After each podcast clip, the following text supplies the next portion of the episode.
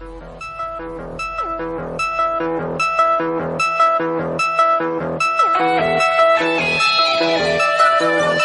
yo soy Guillermo el Garrobo. Hola, yo soy Julián Vampire. Hola, yo soy Ken Contreras. Y nosotros somos Giant Metal Roboto.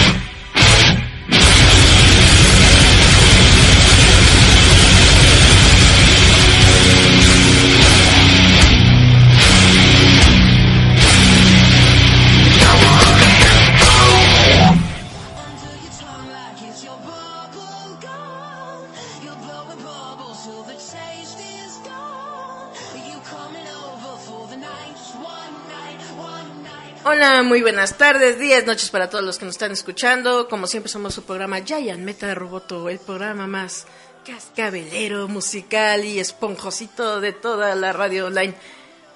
Yo me presento ante ustedes, yo soy Juliet Vampiro, para los que no me conozcan, soy su mistress. Ah, cierto.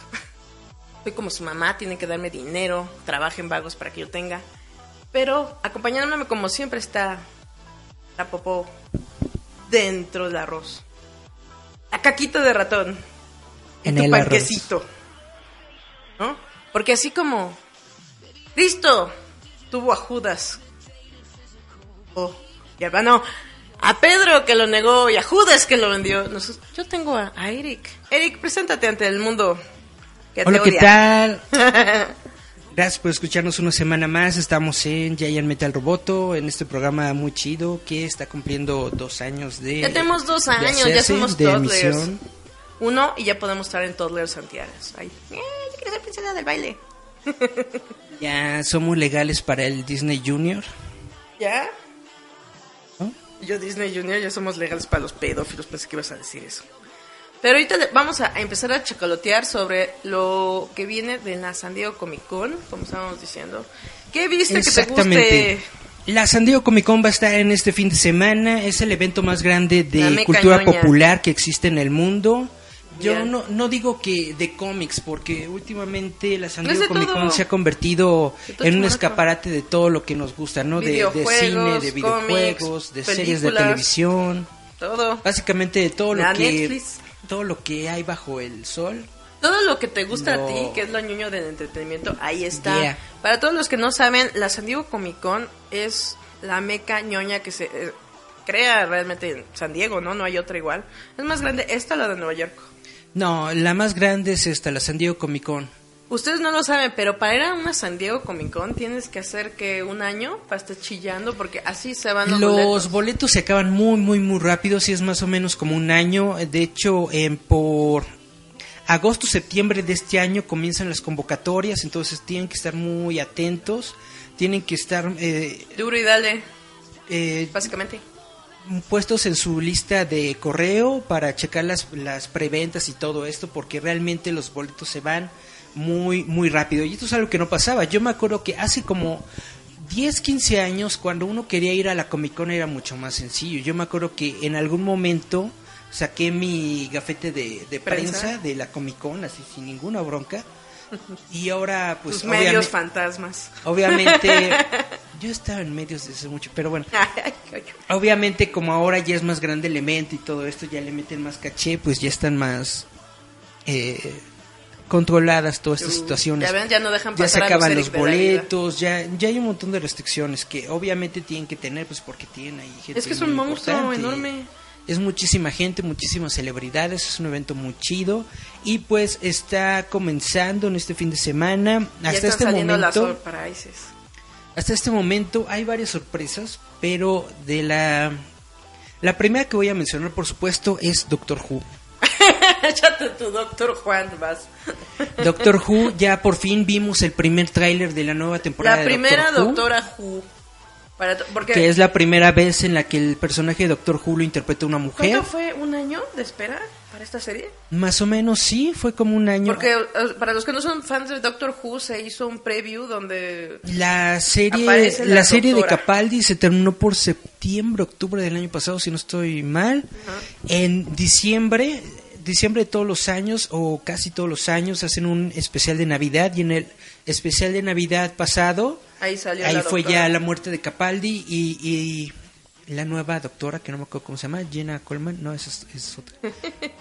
pero ya tenemos una nueva doctora y pero a partir de desde diciembre hasta ahorita no habíamos tenido absolutamente nada, o sea, sabíamos que Era era, doctora y ya. que era esta actriz, habíamos visto el nuevo traje del doctor, que así que era como una sudaderita con, colores de respeta, ¿no? arcoíris. Porque se respeta más que nada. Es que habías dicho algo que era como en tributo a, ¿no? Otros doctores. Más o menos sí, tiene como que ese tributo al cuarto doctor, bueno, a, diferentes doctores del pasado, ¿no? Esta es la primera vez que vemos ya un tráiler en el que la vemos ya actuando como el doctor, realmente se ve muy padre, se ve muy chido los efectos visuales. Yo le tengo mucha fe a esta nueva versión de Doctor Who, esperemos que la podamos Whittaker, ver. Jodie Whittaker, tienes toda la razón. Esperemos que que sea muy buena serie. ¿Tú qué piensas? ¿Qué, ¿Cómo va a ser esta nueva doctora? ¿Más vivaz? A mí, a mí me va a gustar porque me gusta mucho Doctor Who, pero al mismo tiempo yo sé que hay mucho hate de esta serie. Gente como Charlie Romero que de hecho hasta ha dicho, ¿no? De que ya no va a ver la serie. Y es que no nada más es él, hay mucha gente en los foros de fans de, de Facebook, de, de Twitter, de... Es que al final de En cuentas, todas las es comunidades que sociales que existen de Doctor esta, eh, pelea de los veteranos con los nuevos, ¿no? O sea, los nuevos aceptan cualquier cosa. Toda esta, lo toda que esta sea. gente que tiene que tiene su Ah. nostalgia muy arraigada y que no quiere el cambio, que quiere que las cosas se respeten y que sigan como las ha conocido desde hace años, y la gente que sí está dispuesta a darle una a lo nuevo. oportunidad y que sí le da, ajá, que se adapte a lo nuevo. Que no está casado con lo viejo ni lo Entonces, nuevo. básicamente, esa es la división de fans más grande que ha habido en la historia de Doctor Who. Más de la mitad de los fans eh, Gritaron y pegaron el grito. dicen que no "Ya van a voy que, que ya verlo". no van a ver la serie los otros le quieren dar un chance entonces básicamente esta va a ser la temporada más polémica en la historia de Doctor Who Y más que- en sus cincuenta y pico años de existencia Una fue porque es la nueva Ju Ju Ju. Es la serie es el Doctor Who con es la, es la serie más polémica y por eso quiero iniciar con esto porque prácticamente nadie le está dando difusión Pues es que es como dices, o sea, se la rompió nueva ahí serie de los Doctor Who. fans. Y ahorita realmente están como en la expectativa de saber. Por eso te decía de los doctores, porque Capaldi era como el doctor que amargadito, ¿no? Ajá. O sea, pues eso te digo, ahora que va a ser más vivaz. Capaldi era el Doctor Rocker Pero amargadito. Era porque como to- su, tocaba la guitarra y. House. todo. Tenía, estaba viejito, ruquito, pero tenía su hoodie, entonces era como que Era- a la era onda. Era como Mick Jagger, versión- de estos ruquitos que no se, Es un chavorruquito negándose a... a- que bien, no, que no se niegan que ruco, pero a, aceptando a que ruco. puede vivir. Exactamente, queriendo vivir la vida. Era muy chido Pues digo- su personaje. Debo decir que es no es de mis doctores favoritos, pero no fue un mal doctor. Pero te digo, ahora yo siento que para contrarrestar tendría que ser un poco más dinámica y un poquito más alegre, ¿no? Tiene Como que ser más dinámica y alegre. El de los colores, ¿cómo se llama? ¿Cuál? El doctor que tiene su... La de la, de la bufanda, el cuarto doctor. Pues, o sea, tiene que ser un poquito más así, Tom más curioso, ¿no? Más dinámico para contrarrestar. Pues vamos a ver, vamos a ver qué tal estar la. Aunque salgan los adipositos, yo soy feliz. Probablemente salgan muchos Otro de los chismes que vinieron clásicos. con la San Diego Comic Con, Por fin vimos el primer tráiler de Titanes. Bueno, esto son nomás Titans. Que si recuerdan, esta es la serie de televisión de vida real de los Titanes que está creando la Creó una controversia por Starfire. DC Comics, que hubo una controversia por todos los vestuarios, las fotografías que se filtraron de los trajes antes de que iniciara la serie, de la negrita esta con su... Di- Dilo bien, Starfire parece con una su callejera morado. Que de hecho, eso es algo muy interesante de este tráiler, que ella es la que menos aparece. Hay como dos o tres escenas de ella que nada más se le ve la cara y se incendia su y cabello. le ponen muchos efectos visuales Y y hasta ahí. Pero no te muestran el resto, no, te muestran no, el ni traje. siquiera de, de Chico Bestia. Creo que vi un poquito de Cyborg. De Chico Bestia, no sé si me lo imaginé, pero yo siento que sí tiene como que un brillito, como Verde. un tono verde la Cuando piel, se ¿no? cambia. Cuando lo vimos en las fotos filtradas se veía normal, ¿no? Con, con piel normal. Y ya aquí ya se ve verde. Yo siento más bien que van a ser como efecto visual en el, en el hecho de que cuando se cambie vas a verse verde. Porque igual eh, hicieron la- eh, durante la presentación, mostraron al actor ya caracterizado y es totalmente de su color de piel. Pero les digo, está chida. Yo siento que va a ser más darketa la de Titans. Se, se ve que está... Se que, perfila darketona, Se ve que, como que- que va a estar más adulta, eso. pero se me, se me figura como drama Juvenil. adolescente, como están haciendo ahorita la de Riverdale. Ujú. Algo así, o sea, como que demasiado Porque drama, demasiada tragedia. de entrada- Pero no real drama, sino drama adolescente, de esos de, ay, ella me dejó, emo. ya no ¿Quién me está sabe? hablando". Porque realmente lo que ahorita vimos fue Raven buscando a Robin y Robin así como negando que no, yo no soy Robin. Cuando todos conocemos al, al Tita y Tango, ¿no? Todo histérico. La, la única escena que me gustó del tráiler es cuando Robin está acechando a unos maleantes. ah, va, va Y dicen, ah, es Batman. Y dice, no, no es Batman. Y entonces se voltea a Robin y dice, fuck Batman. porque no es Batman. Porque él sería el team... ¿Qué? Este Robin es el team... ¿Team qué? Tim Drake. No, este Robin debería ser eh, el primer Robin que es Dick Grayson, Y Grayson, el Debería amargo. ser Dick. El que se hace a la nocturna. que se hace a la nocturna. Por eso es más amargado. Ah, ya ven, hay un porqué en esta vida. Debería ser Dick. ¿Mm? Espero que sea Dick. A mí me gustó el tráiler, está muy muy chido. Visualmente está padre. Te muestra un poco de la historia, te muestra que va a estar más adulto. De hecho, la protagonista para mí fue Raven. Raven. Raven, aparece un montón. Como que va a ser el eje de la primera historia. Le metieron mucho presupuesto a sus efectos visuales. Algunos se ven chidos, algunos no tanto, pero se aprecia que Raven tenga poderes, ¿no? no que no sea como inhumanos, que te dan como 20 segundos de efectos visuales en media hora de programa, ¿no?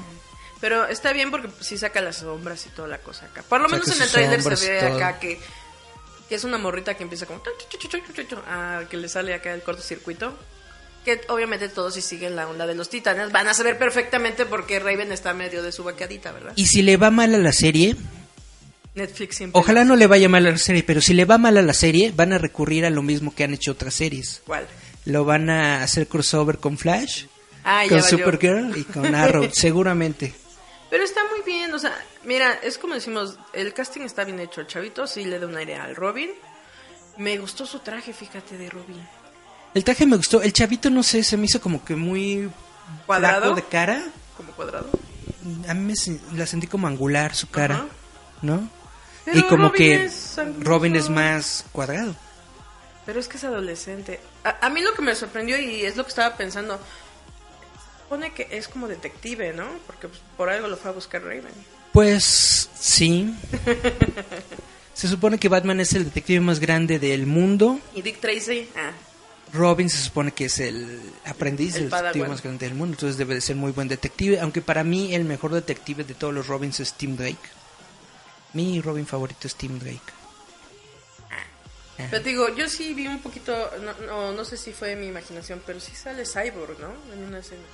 Golpea a alguien con el brazo y se cae. Lo tengo que ver Sí otra vi- vez, pero no. Sí vi su cara mecánica y es que tiene su ojo rojo. Traía igual una, una pequeña hoodie. Así que no sé si realmente era él. No, la verdad no me acuerdo, lo tengo que checar, pero quién sabe, va a ser como difícil hacer a Cyborg en una serie de televisión, ¿no? Si de por sí En la en la, película grande. en la película del Justice League tenían millones de dólares y Cyborg se vio medio chafa. Imagínate cómo se vería en una serie de televisión. Si lo pueden superar. Yo digo que si hicieran efectos prácticos, o sea, no todo CGI, si le, hici- si le dieran un traje tipo Robocop, Se vería chido. se vería chido, se vería genial, Con se vería pelo. más eh, realista y no costaría tanto dinero.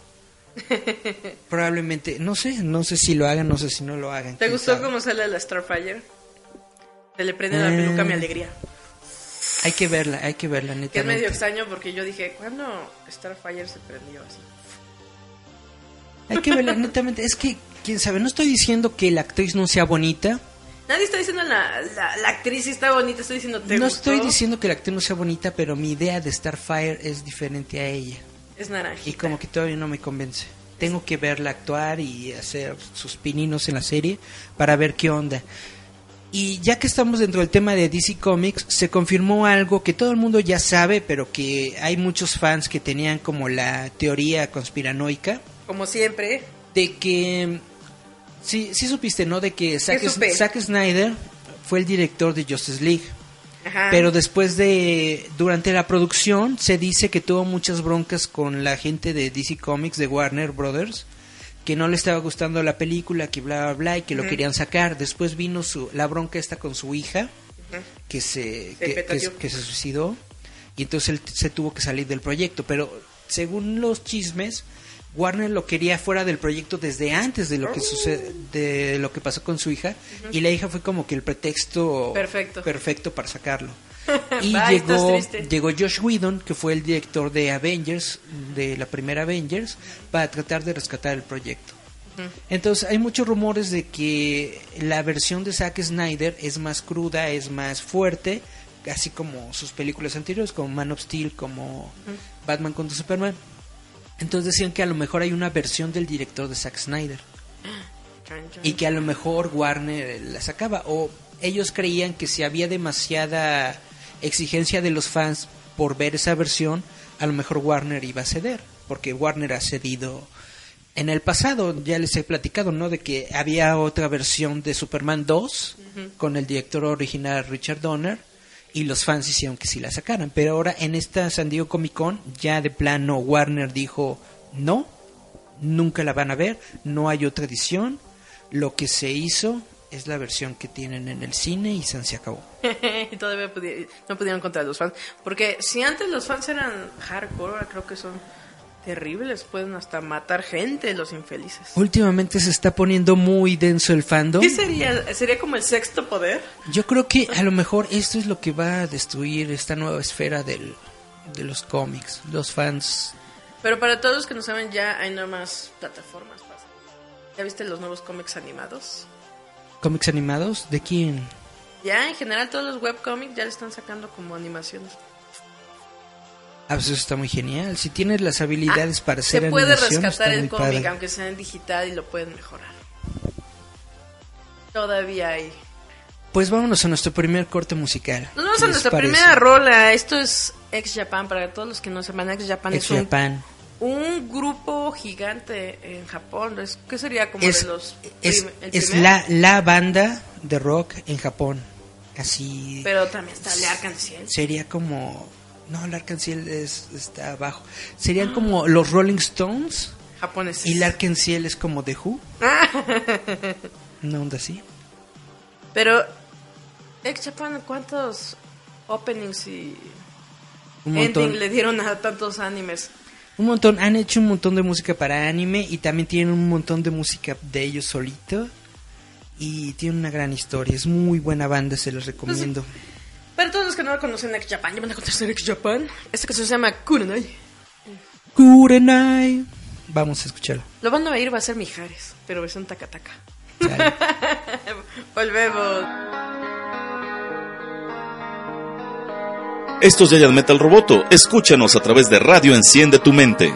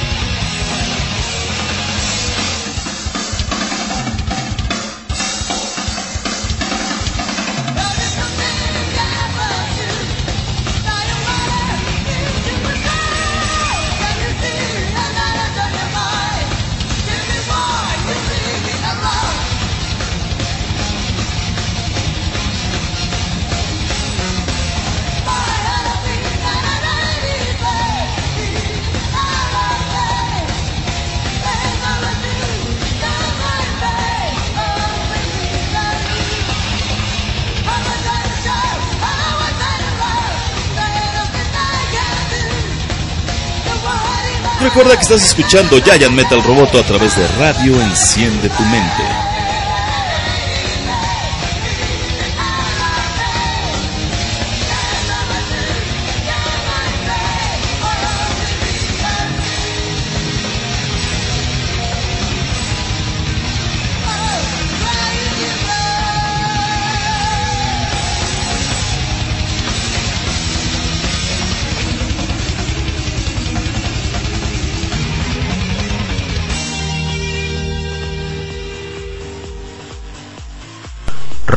Enciende tu mente. Volvemos, esto es Giant Metal Roboto. Seguimos con lo de la San Diego Comic Con porque Esa mira. todavía falta y todavía faltan las sorpresas. Como bien dijo Eric, ya se lo de Doctor Who, ya se el tráiler de Titan. Lo más seguro es que en este momento ya salieron muchas, muchas cosas más. Pero Ah, o- obviamente, y de hecho en este momento, eh, mientras nosotros estamos grabando este programa, hay un- unas conferencias que se están Muy desarrollando, entonces obviamente no, no tenemos todo así como que... eh, como va saliendo. es que la verdad, para hacer una cobertura de San Diego Comic Con es literal estar Le aquí, ahí una, viendo. le vamos a hacer una cobertura a la San Diego Comic Con, pero la van, Un a tener, la van a tener que checar en roboto.mx, donde precisamente vamos a hacer como una especie de resumen de lo mejor o lo que a nosotros más nos llamó la atención. Y de entre las cosas que más me llamó la atención de la San Diego Comic Con, tiene que ser Star Wars. Porque ya saben que Eric se la vive pensando en Star Wars, viviendo por Resulta que había una serie de televisión que se llamaba hace mucho mucho The Clone, tiempo. The Clone Wars, las Clone clónicas. Si usted era chavito en ese entonces, eh, dentro de las programación de Cartoon Network venían las minicápsulas que duraba que un minuto, dos minutos a lo mucho, Ajá. que explicaban un poco de eh, qué sería del qué película. Ubicada. Las guerras clónicas están ubicadas en el periodo de tres años que se encuentran entre el ataque de los clones y el regreso, la, la venganza de los Sith.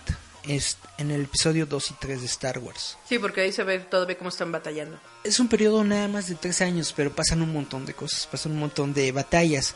Y hay un chavito, bueno, ya no está tan chavo, chavito. que, eh, que se llama Dave Filoni, que él es el director de esta saga, Ah, que se convirtió básicamente en, en un animador de culto entre todos los fanáticos de Star Wars, porque creó la serie de Clone Wars, que es muy, muy chida. La anterior, la que está diciendo Julieta, de un minuto, de Gendy Tartakovsky, también es muy buena. Si no conocen a Gendy Tartakovsky, vieron todo lo que fue el laboratorio de Dexter. Exactamente, pero la serie la serie de Clone Wars que ya se realizó con animación 3D Ujú. es también muy muy muy buena. Muestran al nuevo personaje de Ashoka Tano, que es la aprendiz de Anakin Skywalker y todo esto. Bueno, en fin. Esta serie era muy buena y tenía muchos fans. Y sin embargo, la cuando se dio esta nueva alianza con Disney, se detuvo este proyecto en favor de uno nuevo que, que mostrara más este los tiempos actuales, ¿no? Después de, de las precuelas. Esto fue algo que muchos fans, a muchos fans no les gustó porque era una serie que realmente era muy querida, era muy apreciada. Algunos episodios que no se terminaron de producir, pero que tienen alguna animación, después salieron en el sitio de StarWars.com como los episodios perdidos. Entonces hace cuenta de que aparecen las escenas que están animadas y después los partes que no están como en storyboard, como en animatic, es Sí, decir, es de que. Están los dibujitos, Pero eh, se mueven con las voces animado. y todo, pero no está completamente animado, exactamente. Y ya, eso era básicamente lo último que íbamos a tener de Clone Wars hasta esta San Diego Comic Con, en donde se hizo un panel sobre el décimo aniversario de esta serie de televisión que es Clone Wars.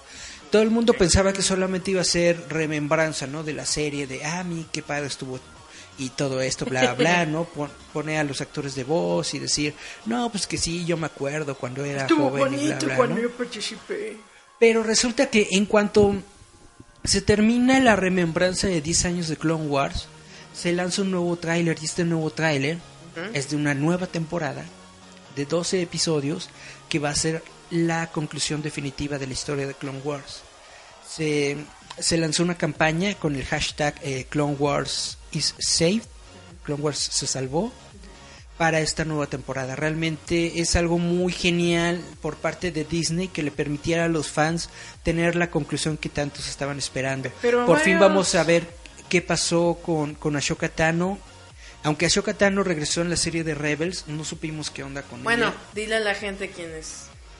Ashoka Tano es la aprendiz de, de Anakin Skywalker. Es la a, naranjita que tiene acá como peinado de. En ese nuevo tráiler que salió, salió Ashoka Tano en un holograma hablando con Anakin Skywalker, entonces probablemente vamos a tener una última un último encuentro entre ellos dos antes de la pelea que existe en Rebels, por- porque en la pelea de Rebels ya no es Anakin Skywalker, ya Ya es Ashoka Tano contra Darth Vader. Porque se supone que lo traiciona, ¿no? Sí. O sea, Hello, cañón. su maestro la traicionó y se fue al lado oscuro. Hello. Pues sí. Traicionó a todos los Jedi, pero lo sintió más gacho Ashoka Tano. Entonces, esto es la... yo- ahorita es lo más impresionante que me ha dejado la Comic Con. Obviamente van a salir más cosas en, mientras estamos hablando. Ya pero realmente, 20 mil cosas. pero te realmente me sorprendió mucho que hicieran esto, que realmente regresaran una serie de televisión icónica como era Star Wars, Clone Wars. Pero es que es lo que les bam, digo, bam, ustedes no lo saben, pero la San Diego Comic Con es como el ventaneando. Ahí se van sabiendo todo. Sí, los programas siguen, sí va a haber nuevas películas, las nuevas, eh, ¿cómo sería? Eh, temporadas de series que quedaron en hiatus. Ahí va saliendo todo el chisme. Tienen la oportunidad de estar junto al, ahora sí, todo el elenco, parte de los directores, productores. Si son eh, caricaturas, estás con el elenco de los que son actores de la- las voces. Eso es muy, muy chido. Pero hay que decirlo. Steven Universe. Steven Universe, ¿qué hay de Steven? Nos dieron nada más los ojitos pispiretos de White Diamond. Y todos se quedan así, Jesús Crispy. Estábamos platicando fuera del aire de que White Diamond, el diamante blanco, es un personaje muy Es enigmático porque muy nada enigmático porque no sabemos levemente. nada. Exactamente. Salió en las ruinas de los templos, ha salido diciendo que es el diamante madre, pero jamás han dicho cuál es su participación dentro del, digamos, el esquema de Steven Universe. Porque te dicen que un Yellow Diamond y un Blue Diamond son como los colonizadores, ¿no? Digamos que son como sus líderes acá, ¿no? Eh, ¿Cómo se podría decir? Malvados. Se, se podría decir que eh, Son sus tiranas. White Diamond debería ser como el emperador, ¿no? Y ellas dos serían como su Darth Vader. Exacto.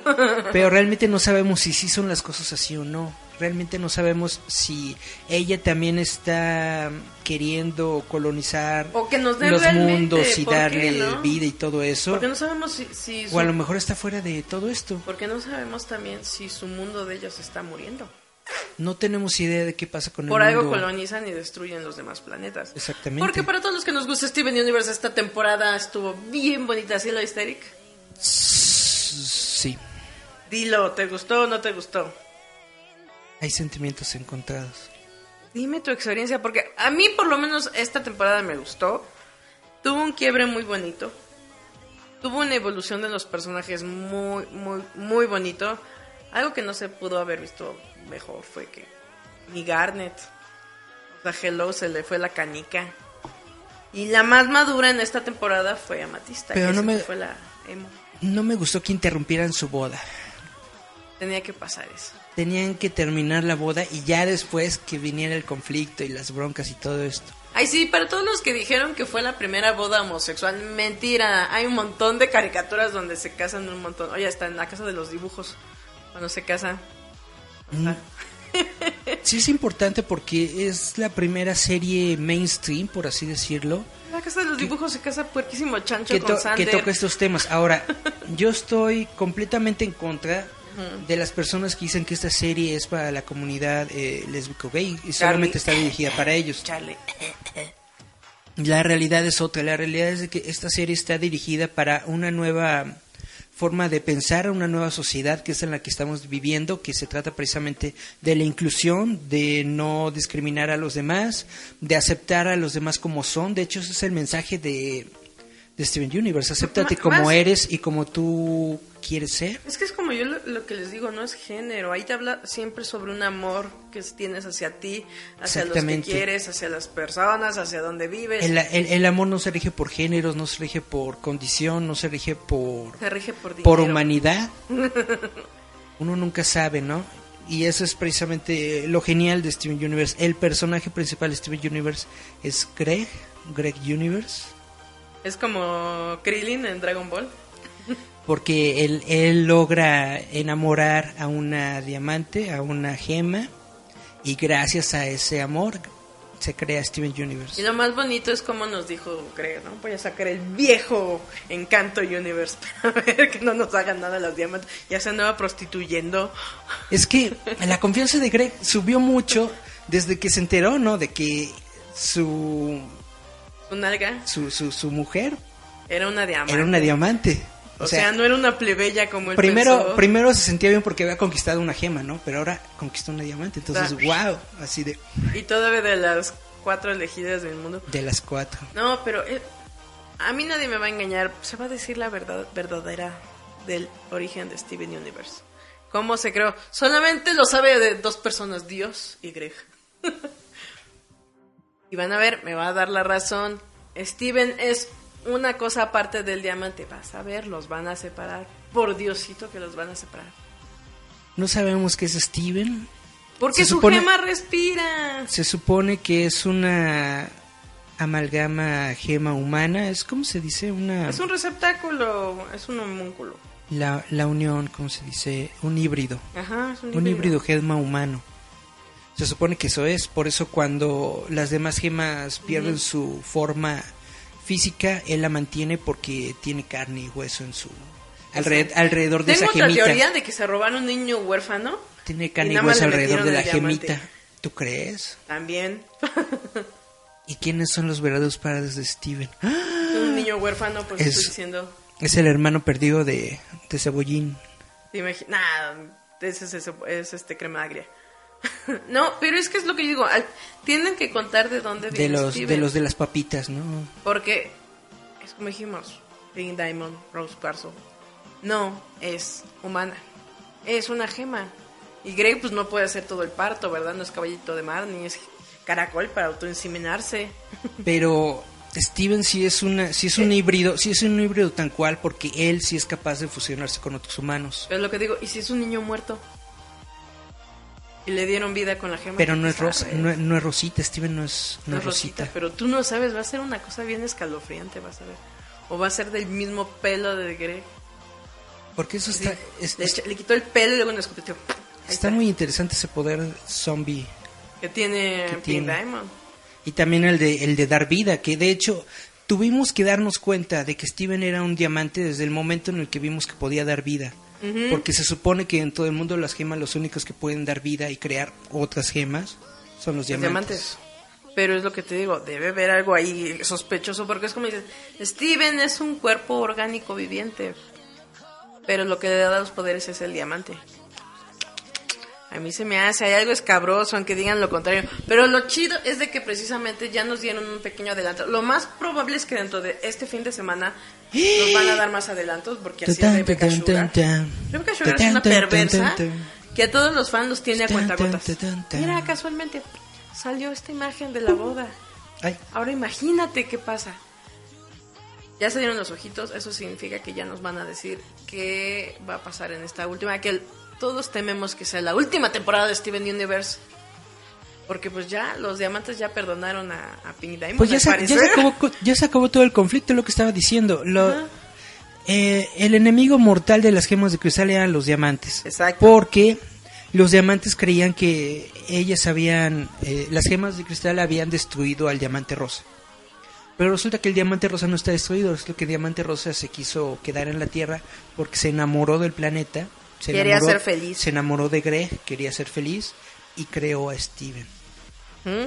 Entonces cuando los diamantes se den cuenta de que Rosa no está muerto, muerta, pues ya no hay conflicto ahí, ya no hay razón, a menos de que forzosamente y neciamente quieran colonizar el planeta Tierra, pero como para qué? Y aparte, porque el clúster ya está de parte de El clúster se- se que fue se una- la convirtió en- primera amenaza que había de toda la saga de Steven Universe. El clúster era el monstruo a vencer que ahora resultó que pues, Es amigo de, Es de todos los niños porque ese es el poder, el superpoder de Steven. hacer ese es el poder de su pi- A de todos, cepillín. a todos los pasa a su lado, los vuelve buenos. Pero es que es lo que te digo, si ya desde ese momento nos dijeron que Steven no tiene ni los recuerdos ni la conciencia de ellas, hay algo sospechoso, compa. O sea, imagínate, tiene que estar en, Porque una- en yo un- digo- en un estado muerto para poder Yo entrar digo dentro que el diamante es como un es como un VHS. Que no. Así como, como los VHS que han salido en la, en la, en la serie que, que dejó la mamá de Steven para Steven. Ujú. El diamante es como un VHS. Que no. El diamante tenía todos los recuerdos y todas las funciones de, de, de Pink Diamond y de Rose Quartz. Pero en el momento en el que se creó a crean, es Steven, mentira, es choro. metieron el, el, el VHS la regresadora y grabaron encima. Si grabaran encima tendría todavía. Entonces grabaron encima y hay una nueva personalidad que es Steven. No. Pero como en un VHS quedan como pequeños re- re- residuos y recuerditos no. ahí en la No cinta. le hagan caso, por eso, por eso Steven llega a tener algunos de los recuerdos del, del diamante Vas rosa. a ver que no, van a callar tu boca. En primera, porque si te fijas que Mi Steven teoría- puede entrar en un estado inconsciente dentro de los teoría- inconscientes y subconscientes de los demás. Mi teoría del diamante VHS vas a ver No que existe. se va a demostrar que es la teoría final de Steven Vas a ver que le van a quitar del ombligo el diamante y va a seguir siendo Steven. y el diamante va a seguir siendo un VHS. Sí. El diamante todavía Si tiene el diamante- es, es totalmente de otra... Es un ser aparte Si, de si, si limpias el VHS con un limpiador de cabezas, a lo mejor y puedes rescatar algo de, de lo que tenía antes grabado. Y como pueden ver, niños, dice Eric que su teoría es de los 80 porque está diciendo que es un VHS. Y ya nos vamos a nuestro siguiente corte. Nos vamos a nuestra siguiente canción. Esto es para todas las morras. Es un grupo chido que se llama, bueno, sí, todavía existe, ¿no? Se llama Shiny. Shiny. Se les petateó su vocal, se les suicidó. Todas las eh, fans se volvieron locas hasta el día de hoy, siguen llorando su muerte porque dicen que este chavito, que siempre se me olvida su nombre porque son, todos son como Hyun Kyun Kung, era, ¿qué? Era la voz de un ángel. Vamos con esta rola que se llama Good Evening para todas las fans de Shiny. Dedicada a Pika. A Pika, porque a ella le gusta mucho esto. Volvemos. ¡Volvemos! Esto es Giant Metal Roboto. Escúchanos a través de Radio Enciende tu Mente.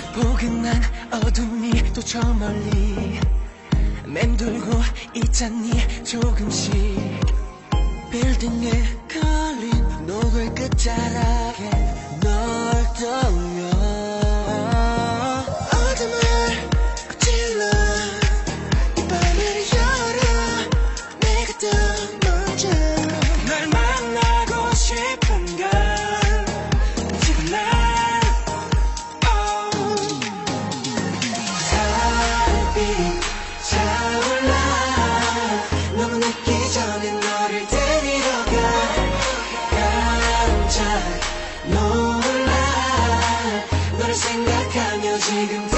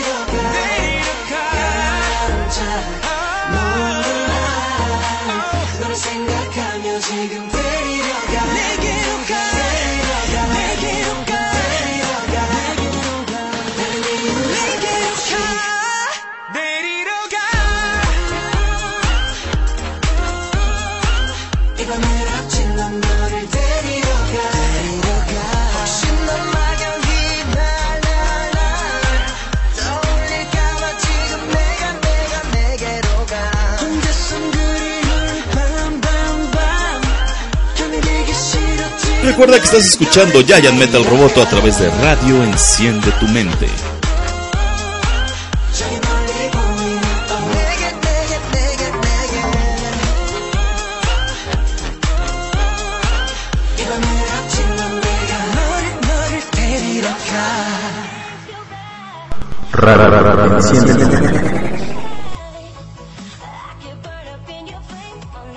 Eh, hola, volvemos a su programa especial Noche de Arabia. Ah, no es cierto, está. ¿cómo se De? Arabia son noche y día por igual. ¿No? Intenso calor, no existe peor. Todo puede pasar. Ay, acabo de ver la Sirenita 3. No había visto la Sirenita 3. ¿Es, es canon ¿Es donde tiene su historia? hija? Lo que pasa es que la Sirenita 3 es cuando Ariel es niña y se muere la mamá. Y, No se, muere, visto. y se muere bien gacho. Cuéntanos ese chisme ahorita que estás bien exorcistado. Estaba este. Estaban todos en una orilla ahí bailando y Estaba. chacoteando y todos. "Shalala, la, la, la, ¿Qué la, la". pasó? Estaba Sebastián también. Ajá, también Ah, con bueno. Sebastián. Y de pronto llega un barco pirata. y la atropella. Y todo. ¡Sí! Todos apanicados porque llega un barco pirata y se, y se van, ¿no? Le se van nadando. echan el ancla. Pero el tritón le había regalado a su esposa. ¿Cómo se llamaba? ¿A- ¿Aurora? No me acuerdo cómo se llama la esposa, la mamá de Ariel. Le había regalado una caja musical. Ajá. Entonces se queda la cajita musical y la tipa, ¡Ah! no, mi cajita. Y se regresa, ¿no? Y toma la cajita y se ve literal Se le cae el ancla. cómo pasa el barco en donde ella está y, Ya ven cómo se muere la mamá. La, y la aplastan. Y yo dije, qué triste, qué cruel, ¿a poco esto es canon? ¿Así se murió en serio la mamá de Ariel? ¿Te imaginas? Netamente eso fue el mejor, eh, la mejor escena de la película porque todo lo demás está bastante... ¿Está muy ñoña? Está bastante X. Es que no hay conflicto, es nada más este Ariel peleando porque regrese la música al reino Ay. y al o final, sea, estaba como y al final regresa. Ándale, como Footloose. De que su papá estaba triste y como su mamá le gustaba mucho la música, había prohibido la música en el reino. Ah, qué y al final Ariel devuelve la música. Todos ahí. Pero los primeros cinco minutos de La Sirenita 3, wow. Ajá. Entonces te quedas el de. ¿Qué es música? ¿Qué es cumbión? ¿Qué será la música banda? Así está Ariel. Así mero. El de, ¿acaso podré perrear? sí, sí, me podré perrear. yo no, no he visto la 3, yo nada más vi la 2, que es cuando tienen su hija. Ajá. Están... Está muy... Las... En los noventas, ¿no? Se dio este fenómeno de las secuelas de las películas Que de iban Disney. directo al VHS porque estaban tan directas feas. a video. Hay muchas que no he visto. No había visto el siguiente 3. A mí yo lo único que voy a decir algo feo que no me parece de Disney es que están haciendo redoblar todas las tradi- eh, bueno, las viejitas de Blanca Nieves, Cenicienta.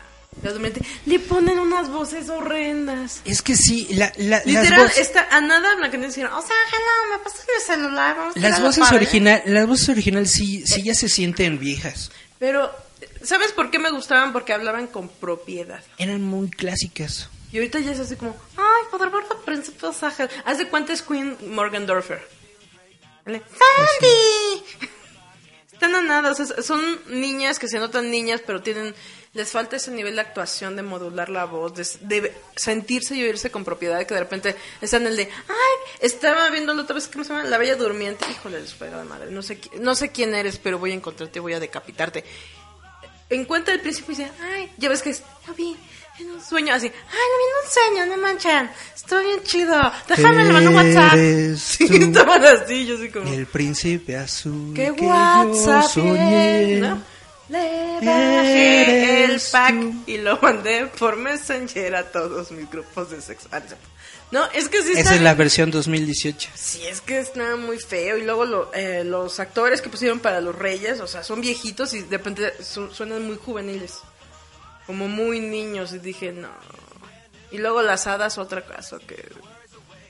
No más, no. Hasta yo estoy triste. La, la única que me Se pierden los valores. La actriz que hace a, a la bruja, ¿cómo se llama? La malvada.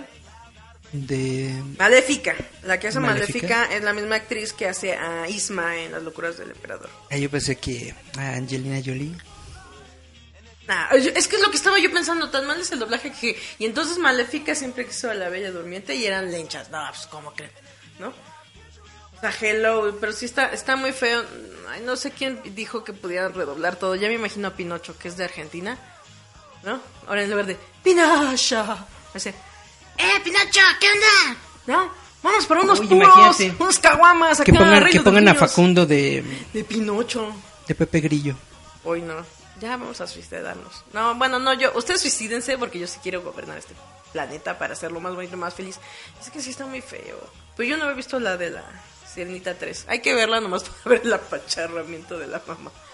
El de, ay, regrésame la música, hello, toma, ya. ¿No? Se fue persiguiendo. Toma tu MP3, toma tu iPad, ya, no te quejes. Baja todo el reggaetón y la música de banda que quieras. Yeah. Ay, anda machos, manda limán, todo lo que quieran. ¿Con qué iba yo con esto de la sirenita? De que, no sé. no sé, dijiste que si era canon. Ah, sí, que sí, acá no. Es que no la había visto. Ya. Y ya. Chan, chan, chan, chan, ruedan créditos. No, pero además de eso, ¿Qué? en este bloque íbamos a hablar sobre una serie muy genial, muy padre, muy cool, De Ah, anime que he estado viendo. Boku que no se Hero. llama Boku no Hero Academia, que es Significa la Academia de Héroes. mi academia de héroes. Es una serie muy padre, sobre todo si te gustan los cómics, si te gustan los superhéroes. Es una historia muy chida en ese sentido porque es básicamente el género de superhéroes pero contado desde Japón. Con un universo creado completamente de héroes, de villanos, muy padre. Hagan de cuenta de que este es un universo en el que todo el mundo tiene superpoderes. Hagan de cuenta como los increíbles, pero más chido. Básicamente el 90%, sí, 80-90% de la población Todos del tienen mundo poderes mágicos. tienen poderes.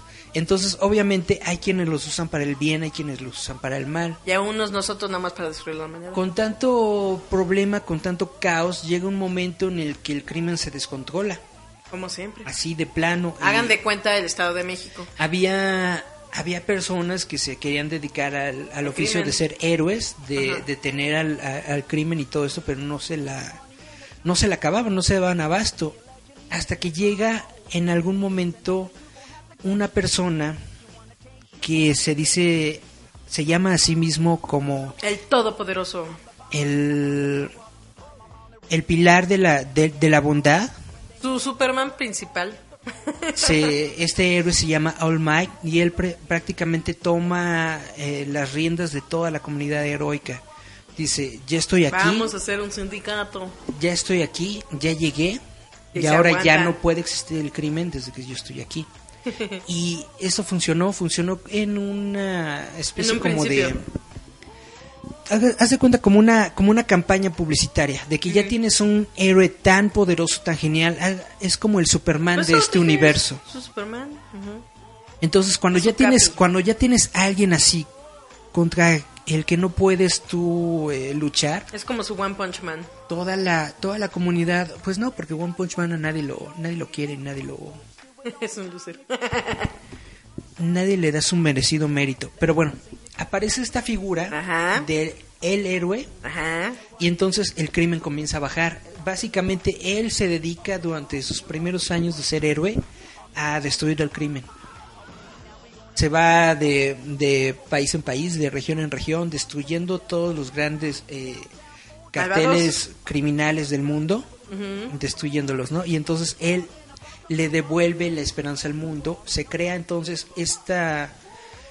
eh, Coalición.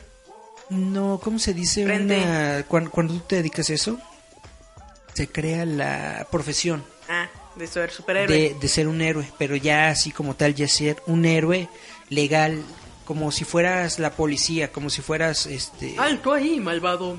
el. FBI o algo así, ¿no? Realmente eres una Ya institución tienes certificado, es como si entraras a que se dedica ya. a detener los, ¿Cuál es tu profesión que quieres los supercrímenes. Ah, ya. Y e- esta es una sociedad muy padre, pero al mismo tiempo te das cuenta de que es una sociedad muy frágil, porque toda la idea que se tiene sobre los héroes y sobre la paz que reina en este mundo radica solamente en los hombros de All Might. O sea, si se cae el icono de la justicia que tiene este mundo, se cae toda la comunidad de superhéroes. Ya ven, como Superman mismo, si ven Megamente, pues es lo mismo. Es- y está muy padre porque precisamente unos años antes de que comience la serie, eh, All Might se enfrenta con un supervillano que básicamente lo, lo no lo mata, Pero lo dejan lastimado pero lo deja seriamente. morir, lo deja moribundo, le atraviesa un costado, le saca las tripas y prácticamente lo deja al borde de la muerte. Y precisamente como fue una pelea tan Épica. Grande. tan, tan fuerte, tan desgarradora, eh, lo que hace All es pedirle a la, a la policía y al gobierno Ya ven, el superhéroe le pide a la poli help. que no lo difunda, que no digan nada, Que- no, le digan, que no le digan al mundo que All Might Tiene la patita chueca. ya Todavía no, puede correr. ya no, ya no es All Mi Might. vieja mula ya no es lo que era.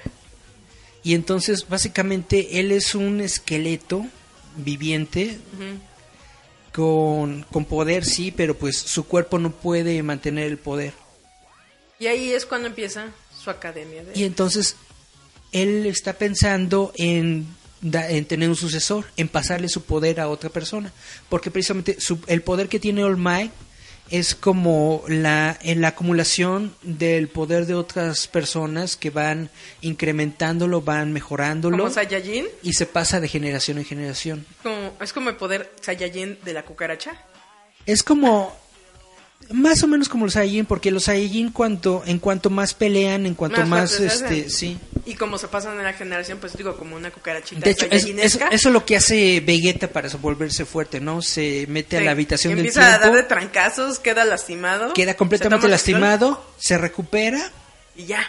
Y otra Juvenil, vez ya es bello, precioso. Y otra vez se, se, va a tirar ahí al- a, la desgracia y otra vez se recupera y así. Ese es el ciclo de, de poder que tienen los Super Saiyan. Algo parecido es este poder, pero se transmite de generación en generación. Cuando se lo pasa a la siguiente persona, esa persona tiene el poder de los que lo precedieron, pero además esa persona tiene la capacidad de mejorar y ampliar el poder. Y este es un poder que es un poder que fue creado, este poder fue creado precisamente para anteponerse a este supervillano que se llama All for One. Que según Eric es como el Play-Doh con un sombrero. No, es One for All. Bueno, total es, Es, una, masa morfa, dices, ¿no? eh, sí, tiene como, tiene como un casco, pero cuando le quitan el casco tiene nada más una cara sin sin rostro, es una masa de carne. Está muy Por eso raro como el la tipo. cosa. Pero este que este que nos están mostrando es ya después de la pelea y precisamente All Might pensó que lo había matado, pero no murió.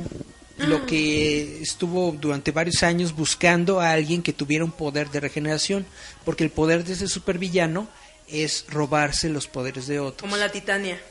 y, tra- y, y traspasarlos. Haz de cuenta de que si tú tienes un poder de regeneración, me lo robo y ese poder se lo puedo pasar a otra persona, Ah, o sea, es como... ¿Cómo se dice? como un transistor. No, iba a decir otra cosa. ¿Cómo se dice? Como- Total, que se recupera. Se recupera la masa morfa de que le pegan. Y entonces se vuelve más fuerte. Lo que, lo que hace, eh, eh, al inicio de esta serie, Ajá. All Might llega a la ciudad en donde está la academia UA porque está buscando un sucesor. Exacto. Él está buscando, pues, básicamente a cualquier persona que sea digna, ¿no? Y se encuentra con un chavito que no tiene poderes, que no tiene nada, es del 1%, no, bueno, Eh, del 1%. del bajo porcentaje de la humanidad que no tiene superpoderes. De los chacas. Pero este chavito le gusta mucho ayudar a los demás, quiere ser un héroe, tiene como que la vibra dentro de él, ¿no? Y entonces llama la atención de All Might y lo convierte en su, en su discípulo. En su Padawan. en su nuevo Padawan. Así es, así es. Pero ¿por qué está chida la serie? Es que yo... La chida, la serie está chida por el universo, por, por todo esto que está alrededor de los héroes. De, la historia en sí está muy padre. Cada uno de los personajes tiene su propio desarrollo.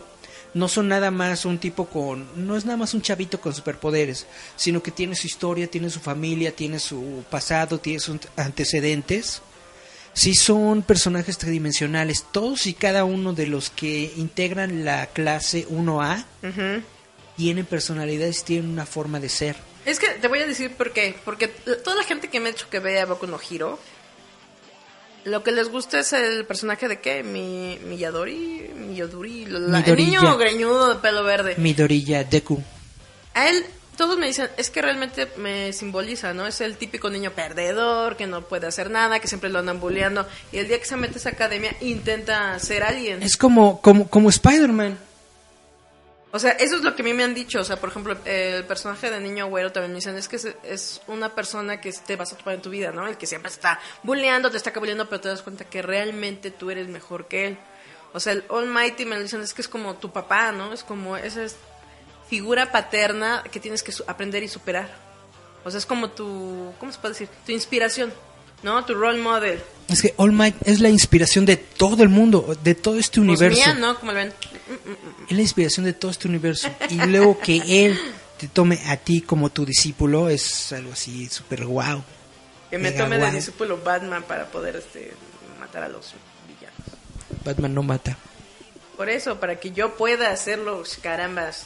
No, pero eso es lo que eh, yo te quería decir sobre Boku no Hero. He visto pedazos sobre sus peleas porque me he dado cuenta que van como siempre como un tipo con no concurso, como ¿cómo se puede decir? Mm, Lo que sea Goku, torneos para probarlos. Ah, sí, bueno, ese, ese episodio que tú viste fue, haz de cuenta, como las pruebas atléticas que tiene la escuela.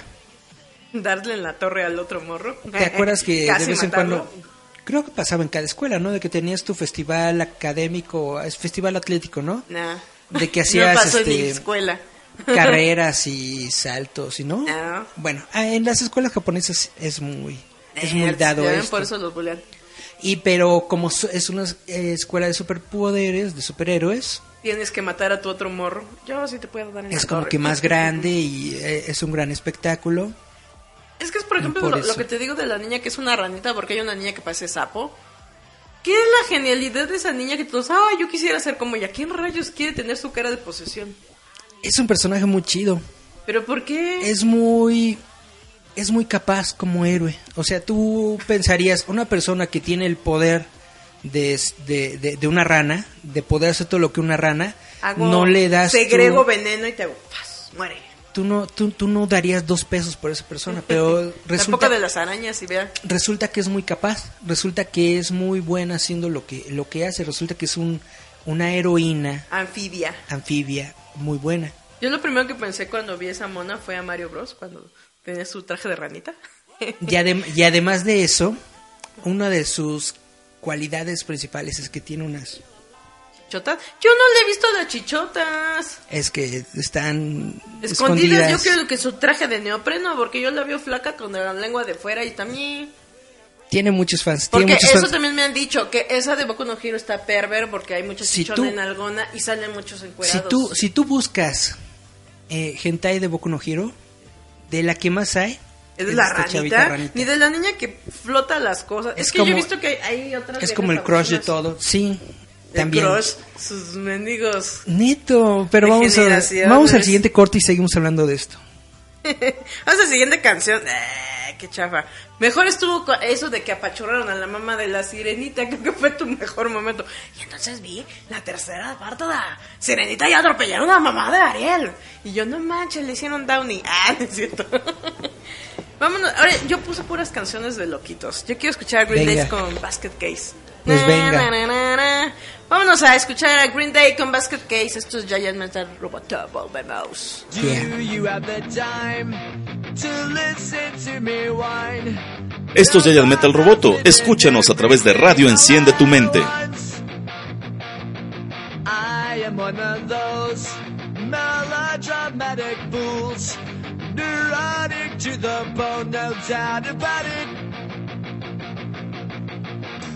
Sometimes I give myself the creeps. Sometimes my mind plays tricks on me. It all keeps adding up.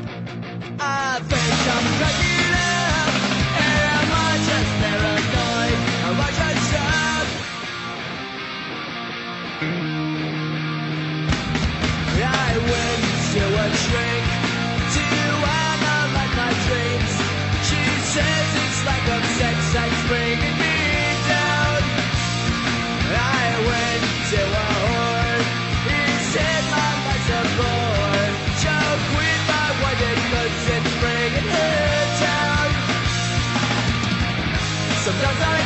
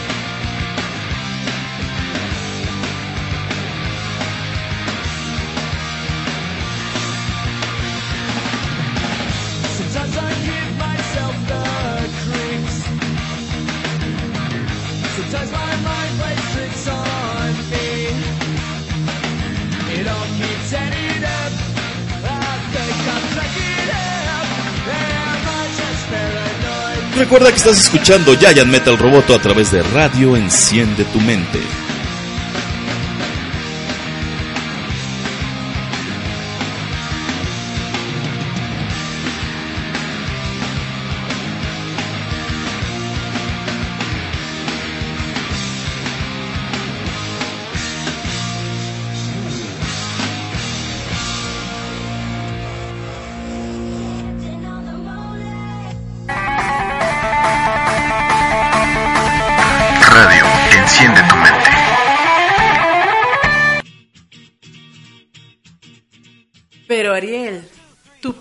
Tu mamá están muertos. ¡No! Seguimos en. Giant Metal Roboto hablando de la terrible muerte de cómo Ariel vio a Downey morir.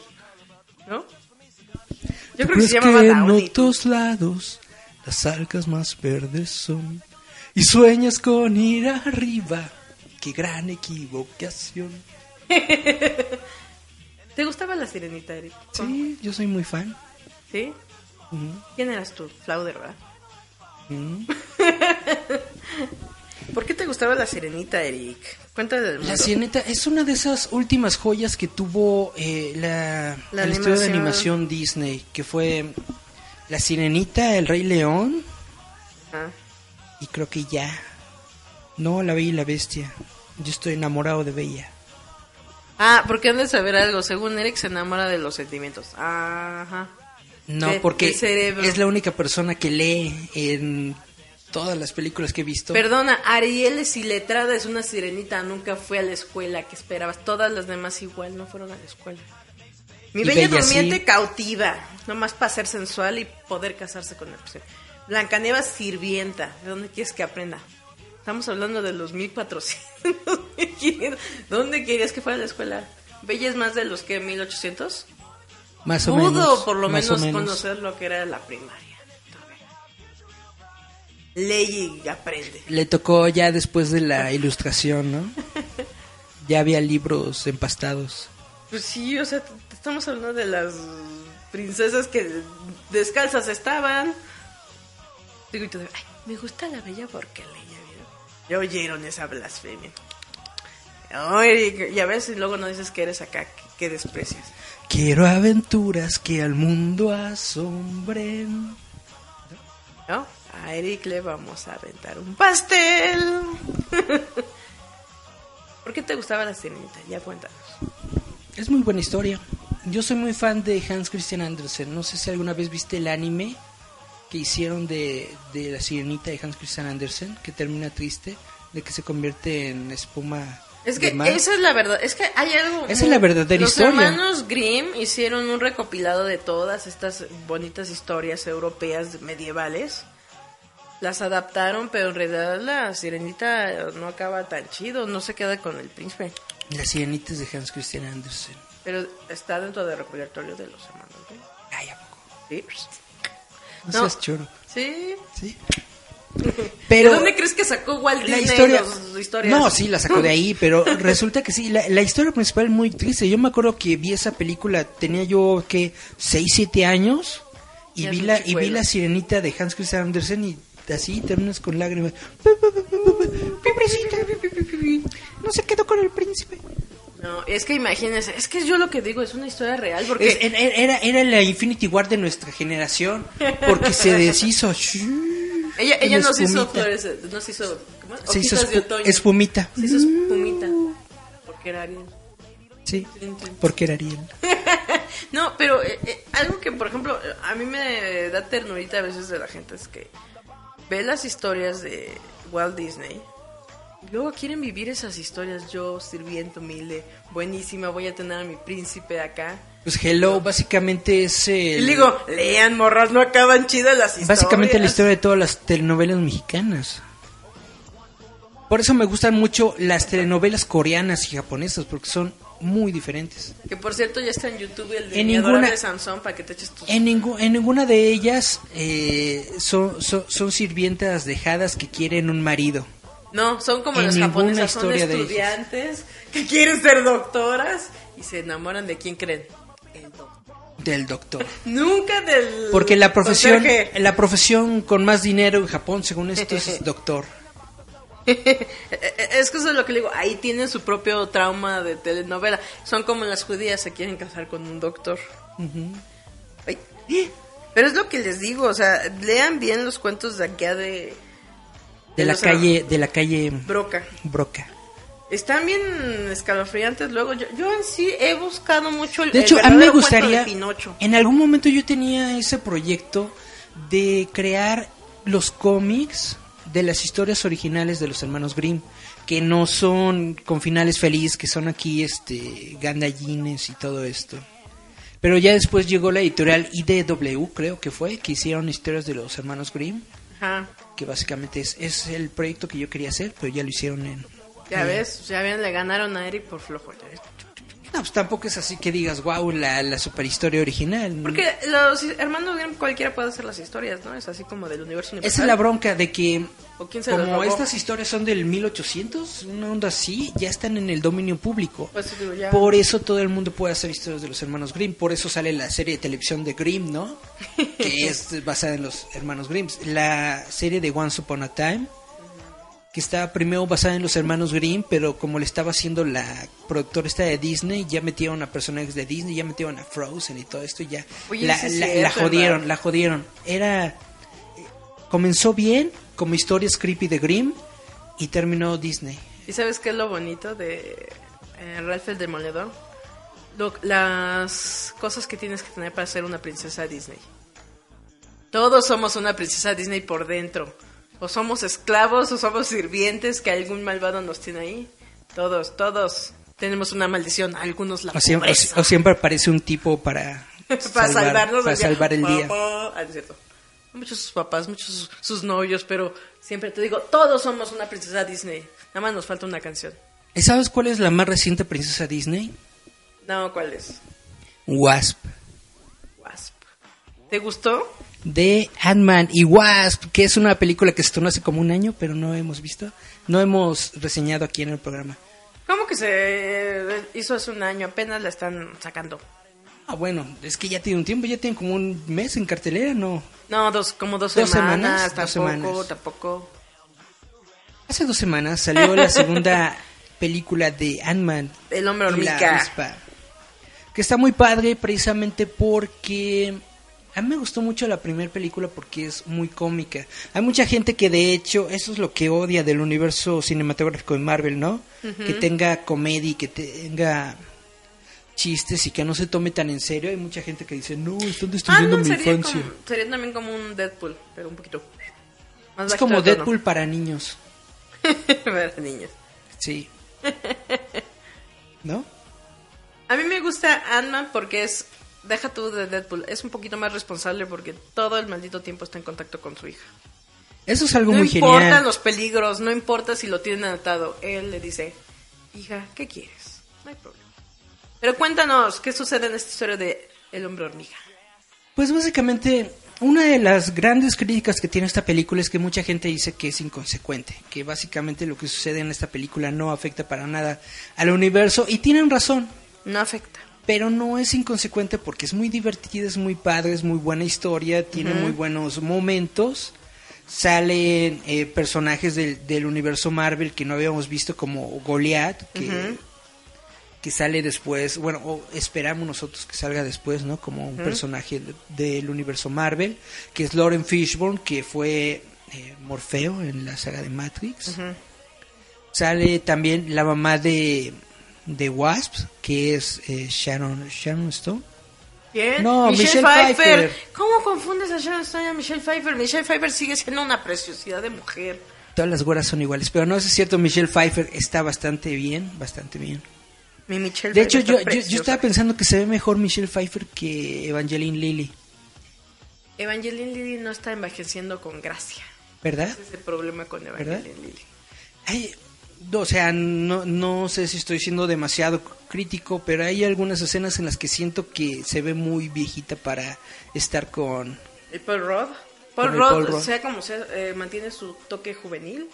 Se ve, se ve joven, se ve bien. Sí, pero de toda la historia nos cuentan por qué no llegó al- a la Guerra Infinita. Ajá. Era porque estaba en arresto domiciliario después de que aventaron la gran masa de tierra y en qué, Crosovia, Karskovia, Kosovo. ¿Cómo se llamaba eso? Cracovia. Sí, ahí llegó así. Los tratados de... Ay, se me olvidó. Bueno, sí, resulta que después de lo que sucede en el Capitán América, pues Ant-Man está en arresto domiciliario. Tiene Cuando que te ponen tu pequeña grillete. dos años, ¿no? Dos años en arresto domiciliario. Por lo cual no puede salir de su casita. Y cuando nosotros nos encontramos en esa historia, ya está en las últimas semanas de su arresto. Pero hay algo muy importante. eh, la historia, esa es la historia oficial dentro del universo. La historia no oficial es de que cuando hicieron la película de Capitán América Civil War, ellos querían tener ahí a Ant-Man y a Wasp. Pero el director de, de esta película, de Ant-Man y Wasp, le dijo, dijo, oye, "Mm, oye, no, espérate, yo quiero presentar el personaje de la peli". avispa en mi película de la avispa, sino cómo. ¿Y qué Porque dicen que él también quería que Ant-Man creciera y se hiciera gigante en esta película. Y se lo robó este Civil War. Dice, no, espérate, hazlo gigante, pero déjame a Wasp. Esa es la verdadera razón. La, ver- la razón del universo, pues básicamente llegó el Capitán América y le dijo a Ant-Man, ayúdame. Ábrete. Y él dijo, no, pues no quiero meter la- problemas a, a los PIM. Y se va solito. Y resulta que lo captura el gobierno y resulta que lo meten en la cárcel y entonces eso es algo que no quería el doctor Pym, que su tecnología quedara en manos de alguien más. Que no creo que el gobierno se lo quitara. Y entonces se supone que destruye el traje, pero en realidad no lo destruye, lo, los- lo mete en un sobrecito y se lo envía a sí mismo por correo para mantener el traje de y la tecnología intacta de, de Hank Pym. Luego, muy chido, muy genial. ve- vean cómo Eric no sabe contar una buena historia. ¿Qué, ¿Qué, es lo ¿quieres, chido? que, ¿Quieres que cuente toda la película? ¿Qué No voy a contar toda chido? la película. Claro que sí. ¿Qué es lo chido de la película de Ant-Man? Lo chido de la película es la la comedia, Claro que no, es Luis. los momentos cómicos, es lo más cómico de la película. Luis es el personaje principal dentro de toda esta maldita historia. Es como yo, pero allá. Y aparte le gusta Morrissey. Qué no, malos lo, lo gustos. genial es de cómo te eh, abren un poquito lo que es el portal, ¿qué sería? Cuántico, como dicen ellos, no me le pones cuántico. El reino cuántico, eso, eso es lo más importante de la película, que te muestra el reino cuántico, que supone que es un universo microscópico en donde el tiempo pasa de forma diferente. de Dios. Aunque el tiempo pasa de forma diferente, quisieron que Michelle Pfeiffer estuviera Atrapada. De la misma edad de del Dr. Pym, ¿cómo se llama el actor? El Michael Douglas. Michael Douglas, para que no estuviera muy raro. Imagínate que saliera de 20 años y el otro ya ruquito. Ya, ya todos nos quisiéramos meter ahí, o ya si eh, salgo viejo y llego bellísimo. Hubiera estado muy hubiera estado muy creepy, por eso seleccionaron una actriz que fuera más o menos de No, la edad. pero no manches, la actriz que hace de joven de Michelle Pfeiffer está fea. Sale Michelle Sí. Pfeiffer y preciosa, entera, divina. Pues obviamente. Es ¿Te Michelle gustó, Pfeiffer. ¿Te gustó la villana? Me gustó mucho la villana, me gustó lo que hicieron con el personaje porque en lugar de convertirlo realmente en un villano villano, lo Es convirtieron en un personaje trágico que necesita pues la energía cuántica para poder mantenerse con vida, ¿no? Yo lo que no entiendo es esa conexión que le pusieron con Michelle Pfeiffer, porque yo como que... La conexión de Ant-Man con ella, No, no, no. De Michelle Pfeiffer con la esta morra fantasma. con la Ghost. Eso sí, el disfraz del villano está muy chido. El traje está muy chido, lo que no me gustó es que lo usara muy poco, o sea, obviamente se tenía que ver la cara de la morra que hace el personaje, pero todo está con su cara mm, enojada. pero el traje está demasiado chido, el traje está más bonito que la cara de la morra. Y para decir que ella que era espía y que mató por el gobierno, pues nada más hace, jaya, te traspasa y ya está todo su poder. Pues eso es todo su poder. Tuvo, estuvo padre que lo quisieran reconectar con Shield, de que ella era un agente de Shield y de que cuando cayó Shield llegó el Goliath y se la raptó básicamente para que no la controlara Hydra. Estuvo padre porque va con la continuidad del universo de Marvel. Estuvo bueno el personaje de Fishburne. Estuvo bueno el personaje de él, más que nada porque a través de él nos damos cuenta de lo malo que es el Dr. Pym, de que ningunea a todo el mundo y que se cree que es mejor que todos los demás. Y así Y niños eso- deben ser en la vida. Y eso es lo que provoca básicamente a los propios villanos que, que tiene Pym en, en estos momentos, ¿no? A todos los Su rompimientos de ego. relaciones y de toda la gente que quiere robar su, su tecnología, no porque... básicamente porque lo odian, ¿no? Y eso no es bonito, niñas y niños del, del público, que te quieran destruir porque saben que eres demasiado cool. Provoquen eso en sus vidas. Pero hay algo, hay algo muy importante que no, que no se mencionó y es de que si tú te acuerdas en el final de la primera película, Hydra se queda con una muestra de las partículas PIM, de esta tecnología para hacerse pequeñito y grandote. Y aparte, en esta nueva sacaron eh, partículas de sanación. También no sabemos como para qué. Entonces básicamente mete muchos elementos que a futuro van a ser importantes dentro del universo Marvel. Entonces por eso a mucha gente le parece inconsecuente, pero a futuro durante la fase 4 vamos a ver que muchas cosas que se vieron en esta película van a tener una razón de ser. Y obviamente lo mejor de la película o lo que la conecta bien con Infinity War obviamente es la escena después de los créditos Las hojitas de otoño. que se hacen hojitas de otoño. Y Ant-Man queda Atrapado, en el reino cuántico. Pero te aseguro que Luis va a ir. Luis va a ir a rescatarlo. Porque el portal cuántico está en su camioneta. Hay que ver, hay que Y ver. aparte hay que ver chido. si el Lawrence Fishburne lo saca de ahí. Uno nunca sabe. Hay que ver cómo sale de ahí. Una de las teorías es de que, no sé si te acuerdas de que antes de que entre al reino cuántico le dice Wasp que tenga cuidado con los túneles del tiempo, una onda así. Que no se pierda ahí. Ajá. Entonces, básicamente, la teoría es de que va a tomar uno de estos atajos del tiempo y va a llegar a Nueva York del pasado, de la primera pelea de los Avengers contra los Chitauri, en la pelea de Nueva York. Para todos los que no saben, son los monstruos esos voladores. Avengers 1. los monstruos que salieron en Avengers número Están 1. unos monos ahí. También salieron en. Infinity War cuando estuvieron en el planeta de, Están unos monos voladores que salen en las películas. De- los de- comanda Loki. de, Gamo- de Gamorita. de Gamorita. De Gamorita. Patas flacas. Corte. Nos vamos a, a otra rola. Bueno, pa- para seguir con las canciones locochonas que a mí me gustan, quiero escuchar a Garbage con I think I'm paranoid. Porque, pues sí. Vámonos. Vámonos con Garbage to I think I'm paranoid. Y volvemos. Esto es Giant Metal Roboto. Escúchanos a través de Radio Enciende tu Mente.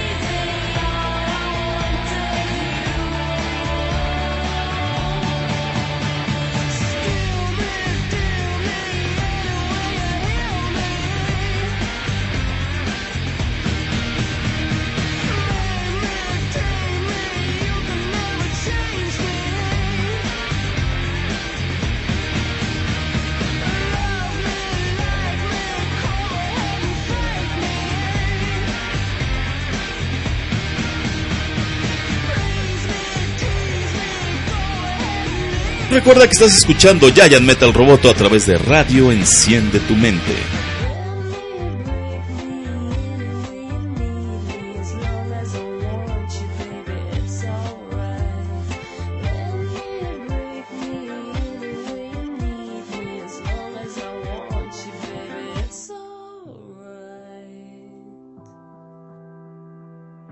Recuerden amigos escuchar Giant Metal Roboto a través de Radio Enciende tu Mente. Y volvemos a Giant Metal Roboto. Este ya es el último, último, último bloque de, De hoy, de hoy. Porque lástima que terminó el show de hoy. Hoy, hoy.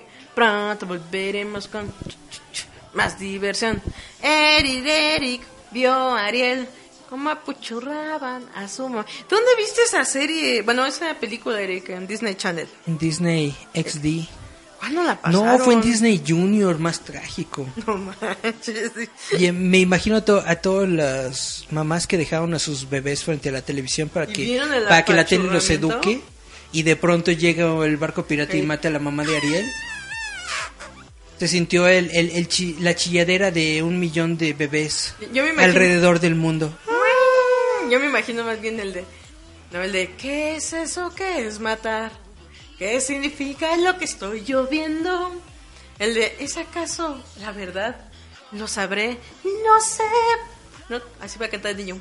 Voy a Wikipedia para conocer. Y te imaginas con su tablet. Con mi tableta que me compraron en Coppel. ¿No? Voy a buscar. Qué muertes. Ay, pues es que imagínate cómo dejan hacer los niños. Yo ya me tromé y voy a buscar esa película de, de Ariel, la sirenita, para ver si sí es cierto lo que dice Eric. Para ver si el... tururururu, turururu, La Sirenita 3, los inicios de Ariel, creo que se llama. los inicios. ¿Por qué la nena está traumada? Oye, ¿ahí se aparecen sus 70 hermanos o no? Sí, eso es algo que no me gustó tanto porque eran tantas hermanas que como, Era, se supone que son como 10, ¿no? como que se diluye O sea, Ariel, ¿cuántos años tenía el ahí? personaje. Es la más chica, Por eso, pero ¿cuántos años tenía? Mm, quién Se sabe. supone que cuando en la primera película tiene como 14, 15 años. Aquí está más morra, son como unos mínimo dos años antes. Era pre-puber, era una pobre puber cuando de repente... También es la primera vez que conoce a Flounder. ¿Cómo conoce a Flounder? Flounder era Un pececito. un pececito que se metía a un club eh, música. Era un club musical underground O sea, Flounder, ¿cuántos años tiene entonces? donde no permitían a, la- a- a nadie. Nada más a Flounder. Pero Flounder conocía a los de la banda. Algo me dice que Flounder tiene como 30 años. Entraba a los, a los hoyos funky de aquellos entonces, en la Atlántida. Era un, era un hoyo funky. Tú, tú ves la animación y sí parece como estos Hoyo funky. Ondas este reto setentera, así todos bailando disco, pero bajo el mar. Pero imagínate, entonces Flounder ha de tener 30 años y la sirenita bien chamaca. ¿Qué debe ser Flounder ahí? Yo pensé que eran niños, no que el otro era ahí de. Pues el Flounder mundos. también es chavito, pero pues es precoz. Chavito en hoyos funky. Pues que tiene. Cuando no tienes resistol. cuando no tienes otro lugar en donde escuchar música, pues vas, ¿no?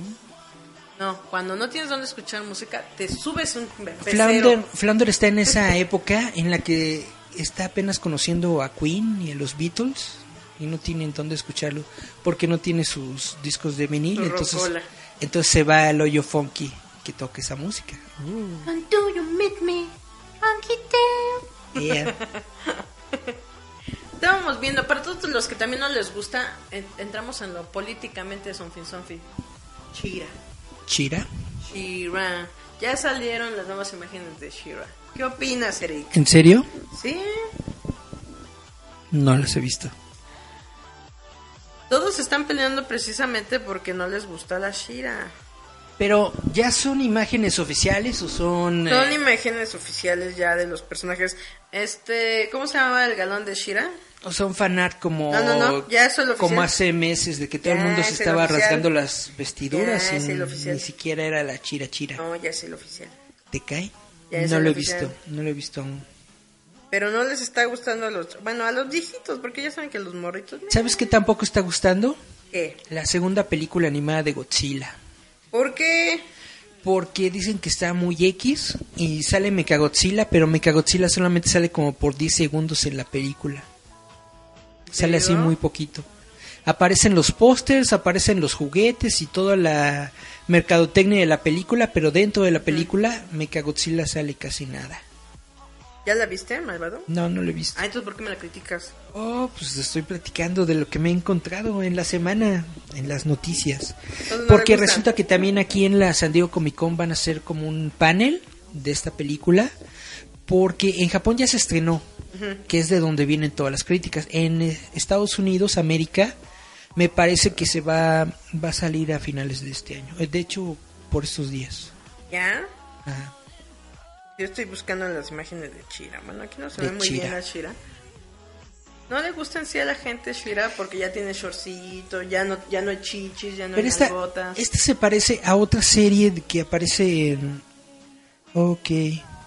Su galán, ahorita déjate busco el galán. El galán ya es negrito, ya no es acá. Julio hombre 19, de- 2018, entonces sí tiene que ser. Ya son los oficiales, deja- déjame te busco las otras imágenes. Ah, dice el Master que acá ya se estrenó Godzilla. ¿Ya la vio Master? ¿Le gustó?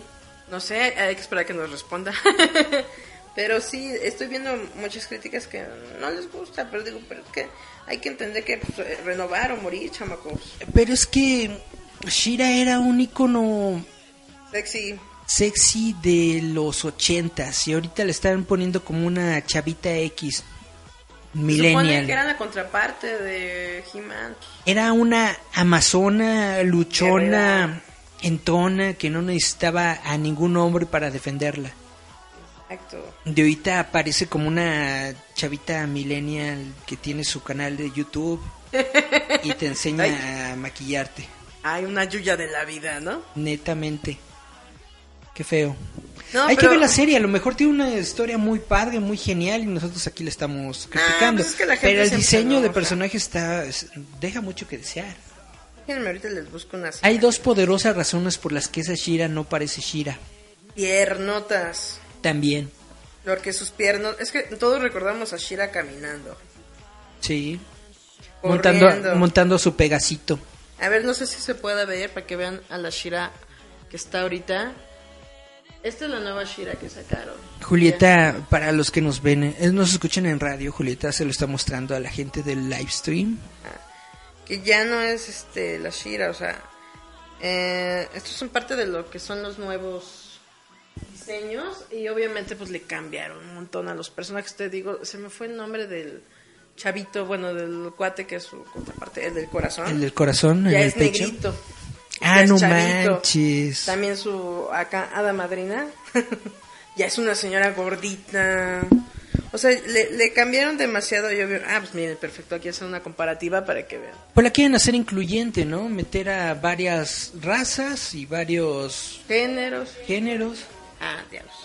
Pero eh, eh, eso es lo que se están pidiendo básicamente las personas. Pero digo, tenemos que entender que ya estos mundo Es ha una Shira cambiado. para una nueva generación, es Shira para los millennials. Exacto. Nuestra Shira original seguirá existiendo en, en YouTube, corazones. seguirá existiendo en el archivo fílmico de Filmation. Exacto. Pero es que eso es lo que digo, hay, hay que entender que todo va cambiando. En los 80, 90, obviamente lo que siempre vendió y siempre venderá ser- era la carne, obviamente el atractivo visual desde Los Ángeles de Charlie, Wonder Woman todo, o sea, nos mostraban gente atlética, musculosa, como Conan el Bárbaro y todo esto. Y obviamente ahorita ya cambiaron las estéticas, ya todos somos... En cada, en cada generación cambia el sentido de lo que es la belleza, precisamente de la estética. En los ochentas, todavía noventas, nosotros veíamos unas mujeres más este voluptuosas, más... Físico, físico. De hecho, en los noventas eran como más atléticas, como más como Olivia Newton-John. ¿no? Como Lucy Lowless, en los 80 era más este la Wonder Woman. Bueno, Lucy Lawless es la tenía- Amazon original. tenía su, su, su, su ondita, pero no era así como el wow. Era, ¿cómo se llama? Donna de Enrico, esta, la Pamela Anderson. Ese era el estándar de los noventas. Era ser una Barbie viviente. O sea, era estar piernudo, chichón, algón. De ahorita en épocas actuales, pues que es como Gal Gadot, una onda así. Sí, ya son más finitos, ya son más delgados, ya son más veganos. Más light sí, el o sea, asunto. sí, o sea, finalmente hay que entender que la animación, todo esto es un reflejo de la sociedad que vivimos. Es lo que dijimos sobre Steven Universe. La historia es muy muy buena, pero ya que la gente o los fans, el fandom, se refleje y quiera ver a toda costa una onda homosexual incluyente mis bolas, eso ya es cosa del fandom, pero sí, la historia de Uni- Steven Universe todo es en base al amor y el respeto que te tienes y que te ames a ti mismo. Igual ahorita lo que veremos con los nuevos Thundercats, lo más seguro es que van a estar bien cagados. Lo más seguro es que van a tener aventuras bien chidas y ahí los vamos a estar viendo. Lo más probable es de que Yo imagino que Shira. Thundercats va a estar como Teen Titans Go. Pero va a ser va de ese estilo, va a ser muy cómico, muy liviano, muy para niños. Pero va a ser lo mismo que está pasando con Teen Titans Go. Promueven a de que exista ahorita. Te va a dar como Teen Titans Go eh, dejos de, la- de, de las historias de antaño, y de lo que sucedió antes. que se estaba perdiendo. O sea, es como te digo, por algo va, va a estar ahorita la... ¿Es serie eh, Titans o va a ser película? Bueno, la serie, la de Titans es serie de televisión. O sea, eso es lo que digo. ¿Qué lo propició? Go. Pues de hecho sí. O sea, si eh, Thundercat Row va a tener un éxito apabullante, pues qué chido. Va, Si va- Thundercats tiene un éxito, estoy yo muy Va seguro de que van a que van a hacer otra cosa. Si no hacen nueva serie de televisión normal, a lo mejor te hacen un live action. De, Uno de nunca sabe, Thundercats. vamos a poder ver los Thundercats sea un chido, o sea, O a lo mejor es una película. Uno nunca sabe. por eso digo, ahorita aunque no les gusta Shira o los eh, personajes y todo el diseño, hay que esperar en primera que salga, a lo mejor va a ser chido y va a ser igual algo así super light de moraleja y todo, Pero si nos trae a una Shira sabrosona, pues que venga. Que, que, que abra el camino. Y porque yo es siento lo que, que es un todos rescate. esperamos. No, y es un rescate de las caricaturas antiguas. O sea, al final de cuentas, solamente los ruquitos que tenemos más de 35 para arriba reconocemos los ¿Eh? Thundercats. Si ahorita con Thundercat Raw a los niñitos de, como dices, que vieron a Ariel, cómo, se quedó huerfanita, les gusta Thundercats. Podemos, podemos ir a una convención y podemos ver a los niñitos disfrazados de león, no, de pantro, de Ajá. tigro, de chita. Y ahora va a estar- ya va a poder los Chitara. niños ves- de disfrazarse de Shira porque tiene un chorcito. Ya no van a tener que tener piernotas, ya pueden ser flaquitas. O sea, eso, eso es lo bueno porque va propiciando Pues de de, que sí. la gente vaya rescatando toda esta animación viejita que está chida. Y puedan decir, oye, yo, a mí me gusta la viejita, tráiganme cosas nuevas. Reintroducirle una crear- nueva generación. Ajá, y puedan crear nuevas animaciones en base a eso.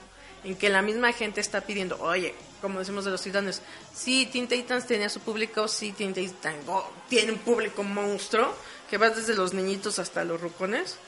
Obviamente, Shira va a hacer lo mismo, te lo. Mis palabras han de ser eco en sus mentes. Pero es que digo, eso es lo bonito. ¿Te gustan los Thundercats? Van a ser revividos. ¿Te gusta Shira? Van a ser revividos. ¿Quién no nos dice que hacen a He-Man también? ¿Otra vez? Pues de He-Man, el proyecto que estaba sonando de que quieren hacer una película de vida real de pero el proyecto anda como en el limbo desde hace un par de años. Es que He-Man tiene que cambiarse porque pues, un nombre tan tosco, sí está muy bofo. ¿Recuerdas la película de Pago Rangers que tuvimos hace como un año? Ajá. Yo me imagino algo así para He-Man. Deberían hacer algo chido para ver al esqueleto. ¿Qué te digo? Es lo bonito. Es como las tortugas ninjas. Las tortugas ninjas hay como Uy. ya más de 10 versiones, pero al final siguen siendo las tortugas ninja. Ahorita van a ser las de las tortugas ninjas como tipo mecha. Y las vamos a terminar viendo porque es una serie muy chida y porque son las tortugas ninja y ahora va a ser Miguel Ángel, el pequeño sensei. Eso es algo que no hemos visto antes, que es de las tortugas ninja en el futuro. Hemos visto como cinco series diferentes que te recuentan la- el mismo periodo de tiempo de las tortugas. Ahorita ya se están arriesgando a hacer algo diferente, que es ya después de las ya- Ya, tortugas. el liderazgo ya lo tiene Rafael, ya no lo tiene Leonardo. Ahora es Miguel Ángel. No, en la otra serie que está también de las tortugas ninja, ahora el líder es Rafael. Ah, no manches. Rafita. Y nada de rama, sino Rafita pues Rafita era la onda. Eh, Es que eso es lo gracioso. En las eh, Tortugas Niñas de los 80 veíamos sus personalidades porque básicamente eran lo mismo. Era el mismo dibujo con diferente color. La personalidad que reflejaba el personaje era lo que te llamaba la atención. Y ahorita ya lo pueden reflejado incluso dentro del diseño del personaje. Sino ya Rafael ya es una mole grande, gorda, toda tosca, pero te gusta ese conflicto que existe con Leonardo, porque Leonardo es, como decimos, más recto, más, eh, más educado, más ordenado. Tiene más, ¿cómo se dice? La palabra prohibida. El liderazgo. No, no, liderazgo. eh, Se me fue la palabra cuando haces las cosas bien. serenidad. No, cuando haces las cosas Paciencia. No, cuando haces las cosas bien. Se me fue. Se me fue el nombre. Pero básicamente era su conflicto de ellos, ¿no? De liderazgo. Uno era muy tosco, era más de acción y el otro era más de pensarlo. Oh, Eso es algo bonito. Algo que me va a gustar que vean en Shira, que también nos gustaba en He-Man, era ese como consejo, moraleja que te quedaba al final del, del capítulo, donde en base a lo que estabas viendo, pues obviamente te niño, no te drogues, niño, no Amiguito, robes. si vas a comenzar con drogas, comienza con la mota. Con el resistor. Porque el crack es muy fuerte. Con el resistor. ¿No? Ahora sí. Tan, tan, tan, tan, Pero eso es lo bonito de que a mí sabes qué es lo que me gusta de cierta ¿qué? manera que regresen estas eh, aunque sea en forma de, de broma que los niños ahora sí necesitan ese tipo de consejos morales que ya no existen o sea, ¿Tú es crees? como- o sea, es como una guía Necesitan esos valores. sí los niños ahora están perdidos no saben qué hacer o sea como te digo, o sea, ¿qué es muerte? ¿Qué es machucar? Y lo tienen que buscar una tablet porque ya no tienen la abuelita, ya no tienen la mamá, ya no tienen el papá que los guíe, sino su Pokédex. Bueno, pues ya nos estamos acercando al final de este programa. Comentarios finales. Comentarios finales que yo estoy muy feliz de que vuelvan esas series viejitas ochenteras y ojalá sí traigan una moraleja. Dejen de quitar eso, bueno, más bien quiten eso de que sexualidad y excluyentes. Den algo de moral bonita, valores bonitos que ya no tenemos en este cochino lugar. Sobre todo, pues sigan viendo caricaturitas. Ah, ¿verdad? Vayan a ver este Ant-Man and the West porque está muy chida esa película, les va a gustar. También tiene una moraleja muy bonita que es todo suena fantástico y científico si le pones cuántico al final. Eric, di algo. Muchas gracias por escucharnos una semana más. Les recordamos que estamos en roboto.mx donde vamos a dar una cobertura sobre la San Diego Comic Con de este fin de semana. Ahí van a ver un resumen de todas las cosas que nos llamaron la atención durante todos estos días, porque como les digo, el evento sigue y sigue y en estos momentos mientras estamos hablando se están generando noticias. Y sobre todo, ojalá nos den más de Steven Universe para que ya nos digan que se va a acabar y yo ya diga, bueno, y pues, exactamente, tenemos que dedicarle alguna vez otro programa especial a Steven Universe No, que para que nadie para que nadie nos vea. Debemos de Harry Potter, ya dijimos. Ah, Harry Potter, vamos a hacer de Harry Potter eh, criaturas fantásticas. Porque para todos los que les gustan son Harry Maniacs, yo siempre voy a decir, el Snape es el mártir de todo Harry Potter. Él se sacrificó, no Harry Potter, mi Snape. Ya vi las películas. Snape es un gandaya. Snape es un mártir en esa maldita Es, película. es- Snape Snape, mira, se tragó todo su orgullo para... Él le daba los juguetes a Harry Potter en Navidad. Snape es ese es el tío loco que se quiere garchar a tu mamá Claro que no, porque... y te da y te da juguetes para quedar bien contigo. Ya ven, Snape es el mártir del todo el cuento. Ustedes no lo saben, pero vamos a hacer uno de Harry Potter porque ya me eché todas las películas. Vale, vale, nos vamos. Nos vamos, nos despedimos con estas dos canciones. Una es de Ramones con I Wanna Be Sedated. Y la otra es auténtica piel de foca. Sí, con crazy. Porque no sobreviviremos a menos que estemos un poco locos. Crazy. Crazy. Esa es otra. Entonces nos despedimos. Ramones con Wanna Beats Day Day Seal con Crazy. Esto fue ya en Metal Roboto. Bye bye. Bye. Esto es Giant Metal Roboto. Escúchanos a través de Radio Enciende tu Mente.